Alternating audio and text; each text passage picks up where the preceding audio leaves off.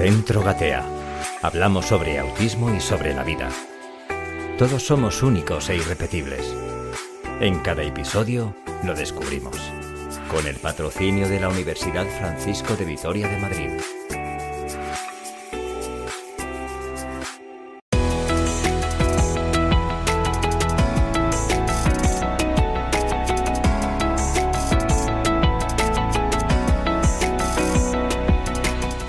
Saludos gateadores, gracias por acompañarnos otro programa más. Os invitamos a compartir este rato de formación e información. Vamos a gatear. Y como no, como todas las semanas, lo hacemos de la mano de Marta Rodríguez Cogollos gerente de Gatea, y como siempre, desde el epicentro de Gatea. Saludos, bienvenida Marta. Hola Raúl, bienvenido también a Gatea y bienvenidos a todos, un beso grande. Oye, el anterior programa se me quedaron muchas preguntas en el tintero, muchas dudas, muchas preguntas y, tenemos que aprovechar este programa para que me resuelvas esas dudas. Te vi con ganas, ¿eh? ¿Eh? Te vi con ganas de seguir. Hay que tener hambre de, conocimiento y de información. Todo lo que sepamos, también tenemos que aprender a decir no lo sé. Así que con alguna frecuencia, espero que pequeña, te diré que no lo sé. Y entonces tendremos invitados que nos expliquen me extraña que no sepas cosas. Tú me extraña que no sepas, con la experiencia que tienes. Hay que aprender, hay que aprender los terapeutas, y aprovechando que tenemos aquí también alumnos de prácticas, hay que aprender a decir no lo sé. Cuando un padre te pregunta algo y decir, pues mira, no lo sé, lo voy a consultar, voy a consultar con otros profesionales. Y yo creo que es un aprendizaje en esta profesión, porque de autismo, por desgracia, todavía se sabe muy poco.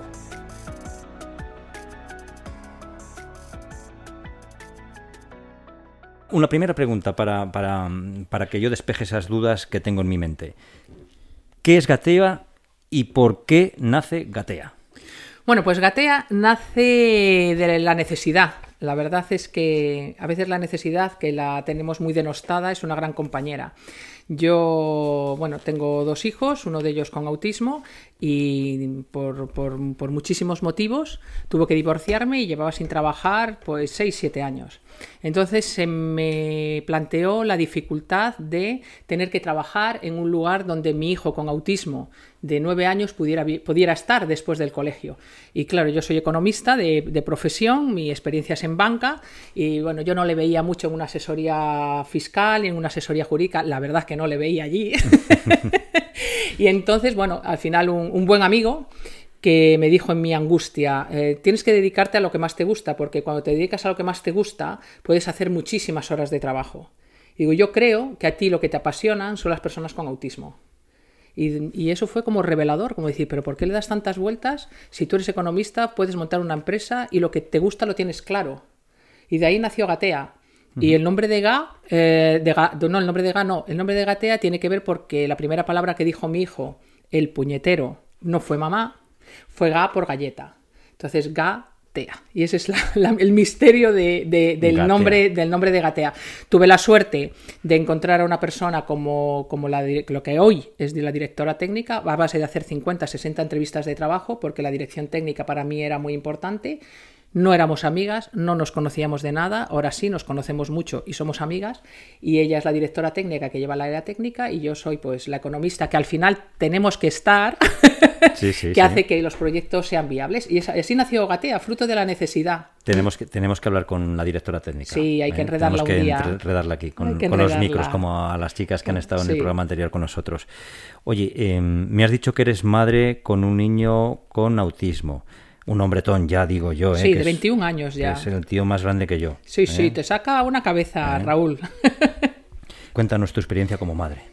Bueno, pues, pues yo creo que es una experiencia bastante habitual y es que tú tienes un, un, hijo, te haces todas las pruebas, porque ahora yo creo que a una persona embarazada se la trata ya casi, casi, casi, casi como un paciente. Venga análisis, venga pruebas, todo bien.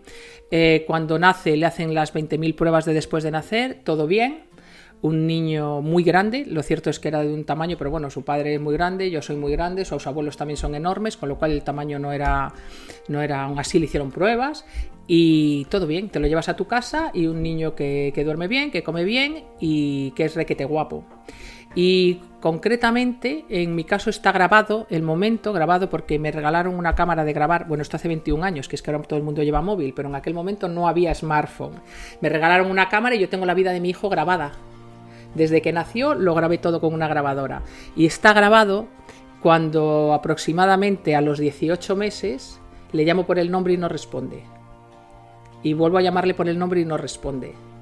Y entonces yo pensé que, bueno, que tenía un tapón en el oído y, que por eso no respondía. Pero también se quedaba muy fijo en las luces que había en, los, en, los, flexos y en las luces blancas que había, se quedaba como enganchado y se aislaba totalmente. Pero hay, es como un clic, porque él hablaba y dejó de hablar, em, eh, jugaba con su hermana y dejó de jugar, pero juegos de su edad, pilla-pilla, esconderse, lo hacía perfectamente.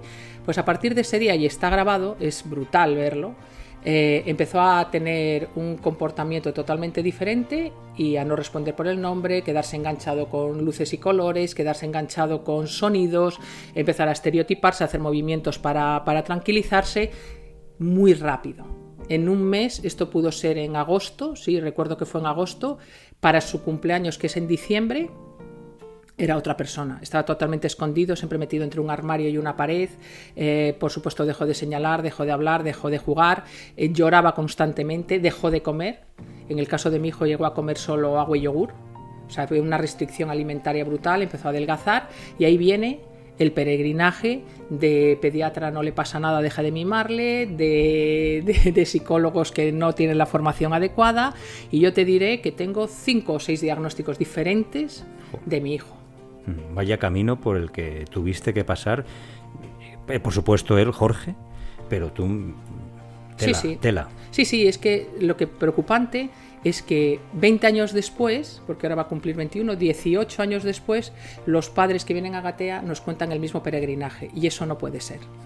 O sea, eso es algo que hay que cambiar. Hay que ir a las universidades a formar a psicólogos, maestros, porque claro, los maestros en las guarderías también tienen que decir, oiga, veo que hay algo que no está funcionando de una forma adecuada, hay que ver qué le pasa a este chico. Los pediatras, por supuesto, los pediatras y los de educación, los profesionales de educación infantil y después psicólogos, neurólogos, bueno, todo, todos estos profesionales de la educación y de la sanidad que tienen que tener una formación básica en autismo porque nos están llegando chicos con nueve años a diagnosticar cuando ya es muy difícil el tratamiento es o las terapias. mucho más complicado, porque se ha perdido un tiempo.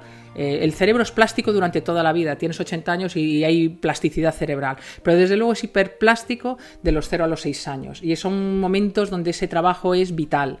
Entonces se retrasa el diagnóstico y después el calvario que tú dices para nuestros chicos y el calvario para los padres que no acabas de tener un diagnóstico que bueno yo decirte que claro, cuando me dieron el diagnóstico que por cierto me lo dio Raquel Ayuda que un día la vamos a invitar a que venga aquí y a ver si tengo ganas tengo de hablar con ella. Sí sí es, es magistral. Bueno hablar con ella es un placer. Ella fue la persona que me explicó lo que le pasaba a mi hijo qué nombre tenía qué potencialidad tenía Jorge qué dificultades tenía Jorge y cuál era el tratamiento que había que hacer. Y te diré que ese día eh, no sentí pena sentí alivio. Y eso es fruto del calvario que vivía antes. Los padres tienen que sentir pena. Cuando sienten alivio es que antes se ha hecho muchas cosas mal. Sí, sí, sí.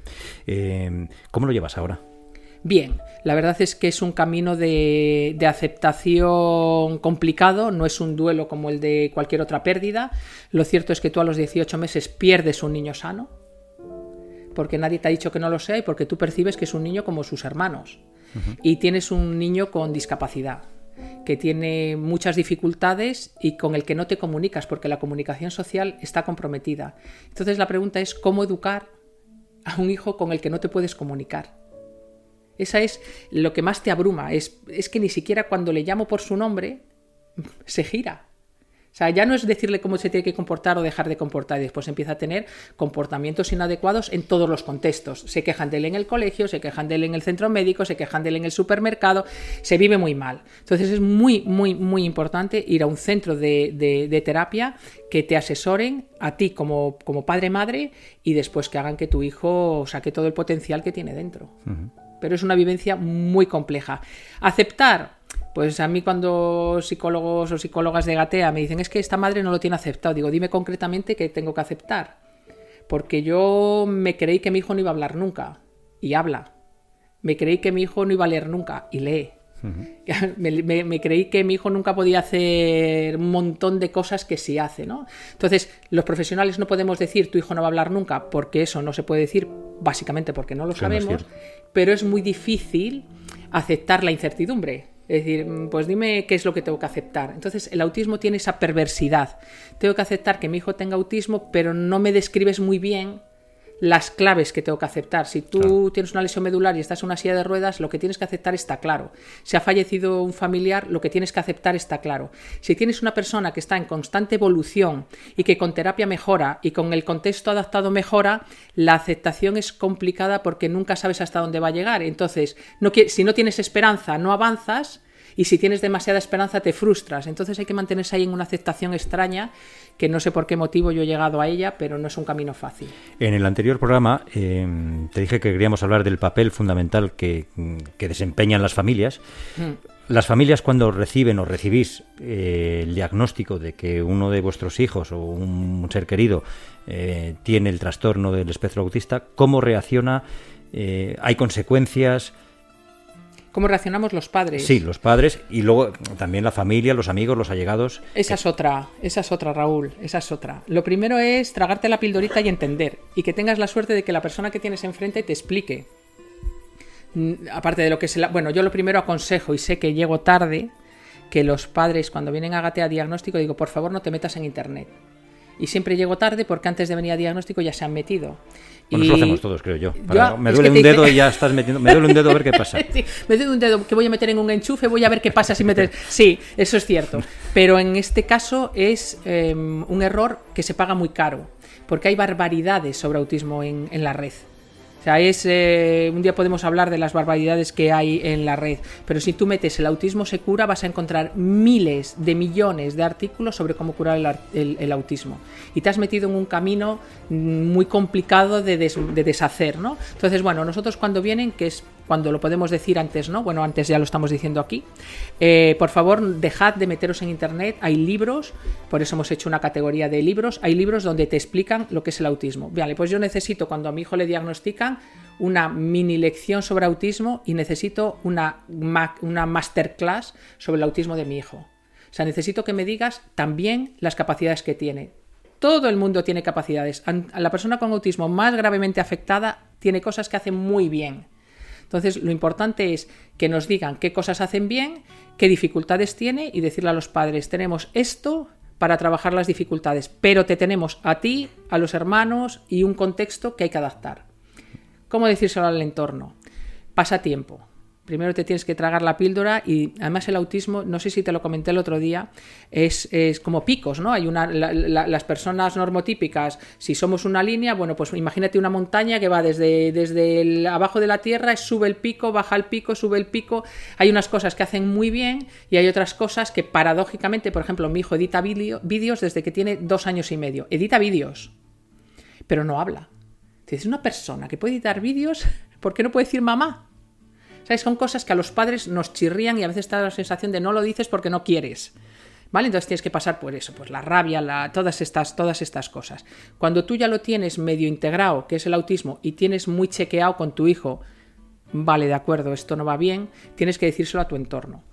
¿Qué pasa habitualmente? Pues que en aproximadamente un año te quedas muy solo porque tú no puedes ir a bodas, cumpleaños y bautizos porque tu hijo tiene esa dificultad, lo pasa muy mal y a esas edades posiblemente esté llorando todo el evento y tampoco permite mucho que venga gente a tu casa. Entonces tú dices, es que después de cada visita, que él se porta razonablemente bien, tiene una rabieta, no duerme esa noche, al día siguiente no quiere comer, entonces evitas que vaya gente a tu casa.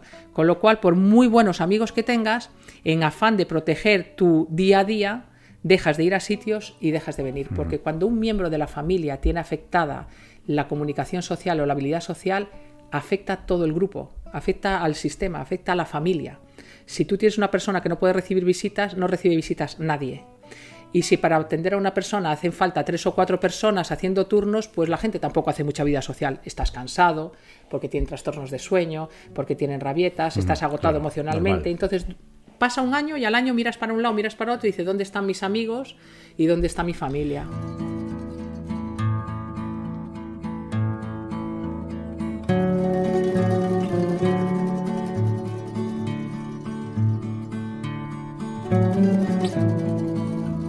Pero una vez que, mm, los familiares, el entorno se, ha adaptado a la nueva situación, vamos a personalizar en ti, pues, Marta, si no te importa, tu situación, entiendo que el papel de la familia, una vez que, insisto, ya, ya ha aceptado esa, eh, este problema, te arroparán y será fundamental el apoyo de todos ellos. Pues hay familiares de todo tipo, en todas las familias. Entonces hay algunos pues que invitan a un hermano y no invitan a, la persona que tiene autismo. Y entonces el hermano no quiere ir y la madre tampoco.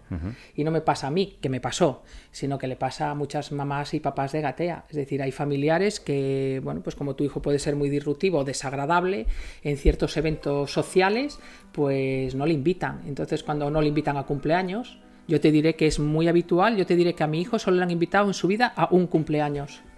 Y ha ido a un colegio ordinario durante dos años. Y los niños de Gatea, pues hay alguno que no le has invitado jamás a un cumpleaños. Entonces, eh, claro, pero ni de sus primos. Sí, sí. Entonces tú dices, vale, contigo lo, hago aparte. Pues mira, evítate el, el, esfuerzo, ¿no? Entonces eso duele mucho desde luego a los padres nos duele una barbaridad, pero a los hermanos es brutal el daño que les hace. Tenemos que hablar también un día con los, con los hermanos de los niños. Oye, es verdad, vamos a coger algunos hermanos de aquí. Los tenemos encantadores y encantadoras. Vamos a. Desde luego que sí, sí que nos gustaría. Vamos a tentarles. y, algún padre también nos gustaría que pasarais por los micrófonos de, Gatea para, mm, ver vuestras, vuestras experiencias y, cómo lo vivís. Em, como madre y como fundadora gerente de Gatea, ¿crees que la sociedad no está realmente informada de lo que es este, este trastorno? Eh, bueno, objetivamente no. Objetivamente no, desde las, las, series que vemos en Netflix o vemos en, bueno, en Netflix, estoy haciendo publicidad. No nos paga Netflix. No, no, no, no, no. Pero oye, que si quiere, que nosotros estamos, abiertos a todo tipo de propuestas. De, financiación. No, pero cualquier serie que veas, eh, miras y dices, sí, realmente tiene problemas sensoriales, realmente tiene problemas de comunicación social, pero el conjunto del perfil de la persona que me está describiendo no existe, en términos generales. O sea, el autismo que yo veo en Gatea, que es bastante variado, es bastante espectral. Yo te diría que, casi todas las áreas del espectro están representadas en las 120 familias que atendemos. Eh, no veo a Good Doctor y no veo a Seldon, no, veo, no, no los veo. Sí que entiendo que ellos tienen que poner un atractivo para que la gente lo vea, ¿no? Pero a la vez nos perjudican. Se habla de autismo, pero a la vez de un autismo que yo diría casi no existe que no es representativo del, del, espectro. Entonces, ¿qué le pasa a la sociedad? Pues tenemos dos, uno, el que no sabe nada y otro, el que está mal informado. Entonces, la trascendencia... Es peor el que está mal informado. Mucho peor el que está mal informado, porque el que no sabe nada hace lo que dices tú, es tímido. Pero el que está mal informado te pregunta, ¿tu hijo qué hace? ¿Cuenta, yo qué sé, monedas? Eh, no, mi hijo no hace nada maravilloso ni espectacular que a ti te pueda, que te pueda divertir. Para empezar, no es un payaso, ¿vale? Que a veces te dicen, no, no hacen nada espectacular, es una persona que tiene unas dificultades y unas capacidades igual que tú, ¿no? El que está mal informado perjudica mucho y el que no tiene ningún tipo de información, pues depende de su historia de aprendizaje que reaccione de una manera u otra. ¿Que la sociedad tiene que estar informada? Yo creo que sí, porque si no va a ser muy difícil que nuestros chicos vivan. Antes te había oído hablar eh, charlas de formación en universidades, en colegios. Eh, ¿Se necesitan más tipo, más, más charlas de ese tipo en universidades, en centros, colegios, en instituciones públicas, en ayuntamientos? Pues yo te diría en todos. Nosotros tenemos programas con la Policía Nacional, con, tenemos uno en ciernes de la Guardia Civil, tenemos en universidades muchas. Lo cierto es que si nos llaman siempre vamos. Eh, tenemos en colegios, tenemos en guarderías, em, en centros de salud.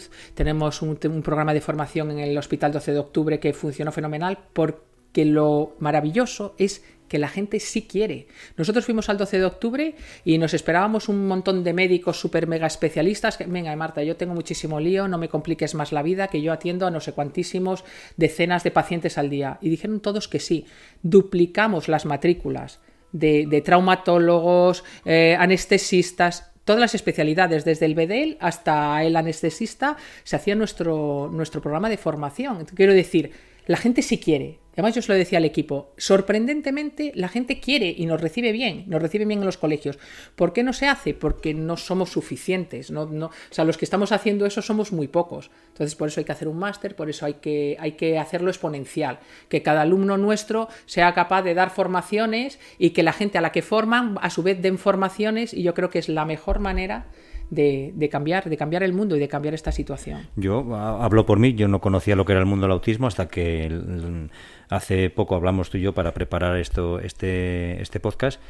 Y evidentemente cuando te vas sumergiendo en lo que es el, autismo, mm, vas entendiendo muchas cosas. Dices, ¿por qué yo como persona, entre comillas, perdonadme la expresión, ¿eh? Persona normal o presunto normal digo yo. normal presunto normal. Pues yo tengo mi tengo mi tara yo tengo mis taras. todos las tenemos. Porque muchas veces cuando nos encontramos con estas personas que tienen este trastorno nos o, les tenemos miedo o les rechazamos o, les esquivamos por, por no por, no por no cruzarnos con ellos vaya. Sí el miedo es la palabra. Yo creo que, que la información quita miedos. O sea, yo soy de las personas que cuando, todos somos de las personas que cuando algo nos da miedo, lo evitamos. Entonces, mira, yo, recuerdo a mi prima, tengo una prima con lesión medular grave, tiene tetraplegia, y ella cuando salió de, Toledo, del centro de, tetraplegia, eh, nos reunió a todos y nos dijo cómo le gustaría que la tratáramos. Pues yo creo que hay que hacer un poco esto. Las personas con autismo son estos, les gustas que las traten de esta determinada manera. Sé prudente en esto, no hagas acercamientos indebidos, no las toques sin su permiso, cosas todas de sentido común, que lo que me explicó mi prima también era sentido común, no colguéis el bolso en mi silla porque es que me venzo. Y tú dices, ay, es verdad, había siete bolsos colgados en, las, en, los tiradores de la silla hay que informar para que la gente pierda el miedo, porque los españoles, concretamente los españoles, yo puedo hablar de España, que es donde vivo, bueno, y de Portugal, que a mi hijo le han tratado en Portugal divinamente. ¿Por qué le trataban bien? Porque yo daba las explicaciones oportunas. Es decir, mi hijo necesita esto y esto y esto. ¿Qué ocurre cuando tú explicas que la gente en España somos súper amables, súper hospitalarios? El que no lo hace es porque no tiene la información. Te agota, estar explicando todo el día, oye, mira, que es que mi hijo tiene autismo, es importante, que bla, bla, bla, bla, y hay días que no tienes el cuerpo, ¿no? Pero, bueno, pues para eso está este podcast, para que la gente que lo escuche, pues pues toda esa formación, que sepa, información. Que sepa, y que, y que no son agresivos, y que no van por la vida agrediendo a los demás, porque aquí pasamos de decir que son agresivos y que si te ven te van a dar un guantazo, a decir que están en una esquina eh, mirando para la pared estereotipándose una cosa o la otra. Bueno, pues ni una cosa ni la otra. Los hay que tienen alteración grave de la conducta, y eso es así y es una realidad y no hablar de ello es engañar a la gente que nos está escuchando y hay otros que por el motivo que sea sí se aíslan y se ponen en una esquina. Entonces todo eso, pues para eso están los tratamientos, para eso están los centros de terapia, para eso están las medicaciones y para eso están los padres y para eso están muchas cosas. Eh, a lo mejor no tiene nada que ver lo que voy a decir yo ahora. Yo, sabéis, queridos oyentes, ya lo dije en el primer programa, soy de, un, de Valladolid, de un pueblecito muy pequeño y ahí en nuestro pueblo pues tenemos dos niños pequeños de 7, 8 años que tienen síndrome de Down y, todo el pueblo, que somos 100 habitantes, que somos muy pequeñitos, todo el mundo les quiere, les adora, eh, juega, jugamos con ellos. Yo no sé si pasa también en el mundo del autismo, pero cuando tenemos de cerca estas personas nos volcamos más con ellos, sentimos más empatía hacia ellos, no por lástima, ojo, ¿eh? sino porque por aceptación, por aceptación, porque les queremos y porque son encantadores. Sí, sí, sí, sí. Lo que pasa que lo que pasa en Robladillo, que es el, pueblo no quería hacer yo publicidad. De Vamos a hacer publicidad de Robladillo porque lo merece y yo he visto cómo tratáis a esos niños. Em, sois 100. En Valladolid ya no ocurre, en Madrid ni de lejos. Yo recuerdo, y lo cuento pues cuando siempre que sale el tema, ah, recuerdo haber apostado con, con, Meli, qué feo apostar, qué feo, ¿eh? Apostar con Meli, la directora de Gatea, eh, pagarle un desayuno con pincho de tortilla el día que fuera por la calle por Madrid y no se rieran de mi hijo. Y todavía no se lo he pagado. Entonces, quiero decir, eh, te cuesta mucho decir, vale, es que no tiene la información suficiente, voy a obviar esta conducta. Pero bueno, ya eso yo creo que entra o raya la falta de educación y de respeto hacia los demás. Eso, eso es, pero todo eso es educación en casa y educación en los coles. Por supuesto. Pero también aprovecho para sacar este dato. La Policía Nacional nos dice que el 90% de las personas con autismo sufren acoso escolar en el colegio. En el colegio de Robladillo no pasaría porque sería su compañero de pueblo y de... Y, de, y, de, primo. Y primo, y primo, efectivamente. El 90% de las personas con autismo, independientemente del grado que tengan, sufren acoso escolar severo. La policía estará informada de los que denuncian. Nosotros en Gatea es brutal.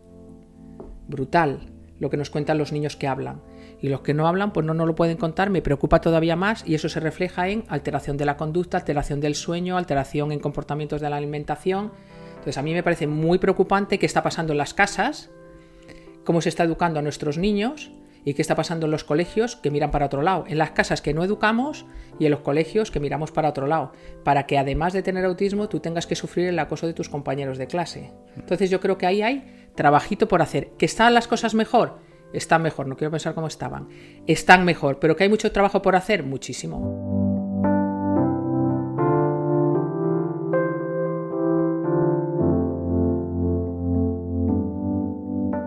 Antes decías que sufren acoso escolar eh, también son susceptibles mm, de, que sufran acosos sexuales, eh, abusos mm, de otro tipo. Claro, por eso mm, también tenemos una categoría que es sobre sexualidad. Al final, en, en las personas que tienen problemas en interpretar las intenciones del otro, que es lo que nosotros llamamos eh, teoría de la mente, son personas que no mm, tienen dificultad para interpretar lo que el otro quiere hacer. En autismo eso se da con mucha frecuencia. Cuando tú no eres capaz de interpretar de una forma natural, intuitiva, eh, lo que quiere el otro de ti, te vuelves muy vulnerable. Y cuando el otro, que es presuntamente normotípico, sí lo hace y se da cuenta que tú no tienes esa habilidad, puede abusar de ti. Entonces, a nuestros chicos he hablado hoy, he estado una hora casi con una, con una mamá, con Ana, hablando por teléfono, no es una mamá de gatea, es una mamá que ha llamado, pues que habrá escuchado el podcast y nos ha llamado. Entonces le decía que, dice, es que mi hijo tiene 10 años, no, no darle formación en sexualidad, digo, no es en sexualidad, es que él entienda que su cuerpo desnudo le pertenece a él, que solo puede ver su padre, su madre y el médico. Y si no le damos esa información lo volvemos muy vulnerable, porque en los colegios pasan muchas cosas, en los campamentos de verano pasan muchas cosas, los demás niños se protegen y a los nuestros hay que hacerle los menos vulnerables posibles. Cambiarse de ropa en público, nuestros niños yo creo que no es adecuado, el ducharse en público tampoco creo que sea adecuado porque ellos no entienden la diferencia de cuando se hace público y cuando se hace privado. Entonces, siempre en privado y mi cuerpo solo puede ver mi madre, mi padre y el médico. ¿Por qué enseñamos esto en Gatea siempre con el permiso de los padres? Porque creo que les hace menos vulnerables. Y uno de los objetivos que todos los padres tenemos con nuestros hijos es que sean socialmente lo menos vulnerables posibles. Marta, se nos acaba el tiempo. ¿Otra vez? Otra vez. Eh, se, pasa, volando, la verdad es que hablando de autismo el tiempo se pasa volando. Me, siguen quedando muchas dudas y muchas preguntas que hacerte, así que vamos a emplazarnos para otro programa. Venga, quedamos otra vez. ¿Eh? Volvemos a quedar, volvemos a hablar de esto. A mí hablar de autismo me encanta, como puedes comprobar. Y a mí hacer radio contigo, encantadísimo. y sobre todo para que los oyentes disfruten y, se informen y conozcan la realidad del mundo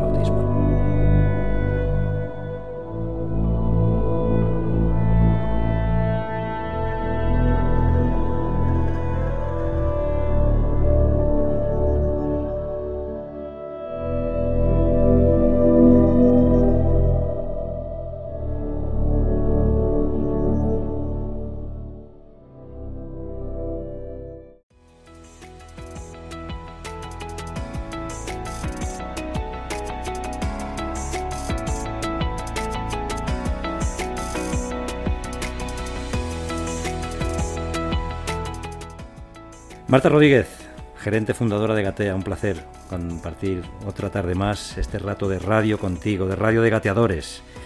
Y como siempre, recuérdanos cómo la gente, los oyentes, se pueden poner en contacto con Gatea a través de su página web. A través de gatea.org o también nos pueden escribir, mira, hoy voy a innovar, a info.gatea.org y también, bueno, nos pueden escuchar a través de Spotify, Apple Podcast, eh, ebooks y qué más, un montón de, bueno, todas las plataformas, De, podcast que hay. También en nuestra web tenemos el, podcast colgado. Y bueno, pues eh, llamarnos cuando quieran, nosotros les atenderemos encantados. Y que bueno, cualquier pregunta, cualquier persona que quiera participar, porque tenga dudas y que quiera participar, contactamos con ellos. Teníamos una abogada que quería participar, la invitamos a que, a que no lo deje para, hablar de cosas que a ella la inquietaban. Todos aquellos padres que tengan hijos con autismo o no y crean que pueden participar, que nos escriban a info.gatea.org y nosotros nos ponemos en contacto con ellos. Y si queréis participar alguno de vosotros, oyentes gateadores, en el programa de radio, en el podcast, pues también pueden para hacerlo. Sí, sí, sí, venga, les invitamos a todos, vamos. Que también, efectivamente. Así que hacemos un llamamiento a todos vosotros que queráis participar en este programa de radio a que paséis por nuestros micrófonos, que también tenéis la voz. Fenomenal. Muchas gracias y hasta la próxima, Marta. Gracias, Raúl.